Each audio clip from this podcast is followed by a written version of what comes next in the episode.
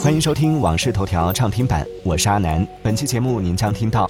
六国超十一万人次免签入境中国，观光休闲占七成；日本石川县发生七点四级地震并引发海啸；苹果充电口或将正式退出舞台；法国多地暂停销售牡蛎。接下来马上为您解锁更多新鲜事。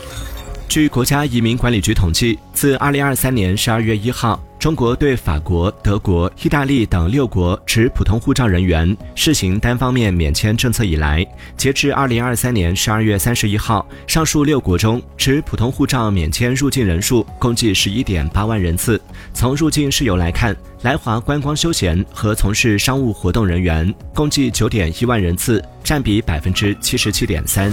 据日本气象厅消息，当地时间一月一号下午，日本石川县能登半岛发生七点六级地震，震中附近已观测到约五米高的海啸。气象厅呼吁民众迅速撤离附近海岸，并提示地震区域民众注意未来一周内，特别是未来两三天内再次发生震度七左右地震的可能性。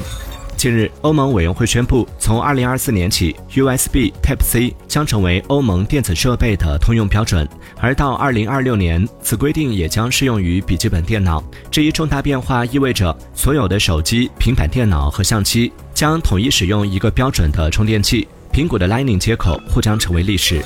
据报道，现年八十三岁的丹麦女王玛格丽特二世。在哥本哈根阿马林堡宫发表新年致辞时，意外宣布将于二零二四年一月十四号退位。一月十四号是他登基五十二周年纪念日，届时他将退位，并将王位传给其长子腓特烈王储。近期，法国多地出现疑似因食用牡蛎发生集体食物中毒的事件。受此影响，最近几天，法国已接连在多个牡蛎产地发布了禁止捕捞和销售牡蛎的禁令。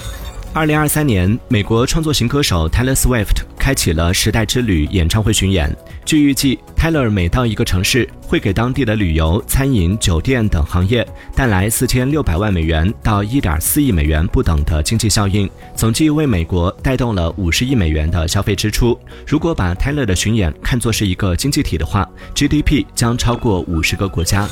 新加坡是全球糖尿病发病率最高的国家之一。为了控制糖尿病患者的增长速度，从当地时间二零二三年十二月三十号开始，新加坡售卖的所有现场制作的饮料都必须根据饮料的糖分和饱和脂肪含量，从低到高标注营养等级，贴上标签，以引导消费者健康饮食。据报道，到二零二三年结束时，美国全年共发生了六百五十起大规模枪击事件，这是自枪击暴力档案网站二零一四年开始收集数据以来第二糟糕的数字。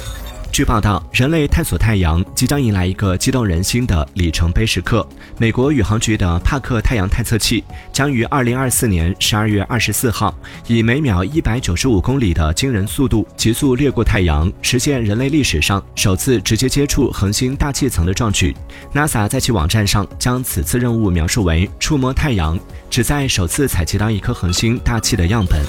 二零二三年，国产大飞机 C 九幺九飞出大商机。数据显示，C 九幺九已累计获得三十余家客户，一千零六十一架订单。预计到二零三五年，依托大飞机产业园形成产业配套，将带动航空产业年产值三千亿元以上。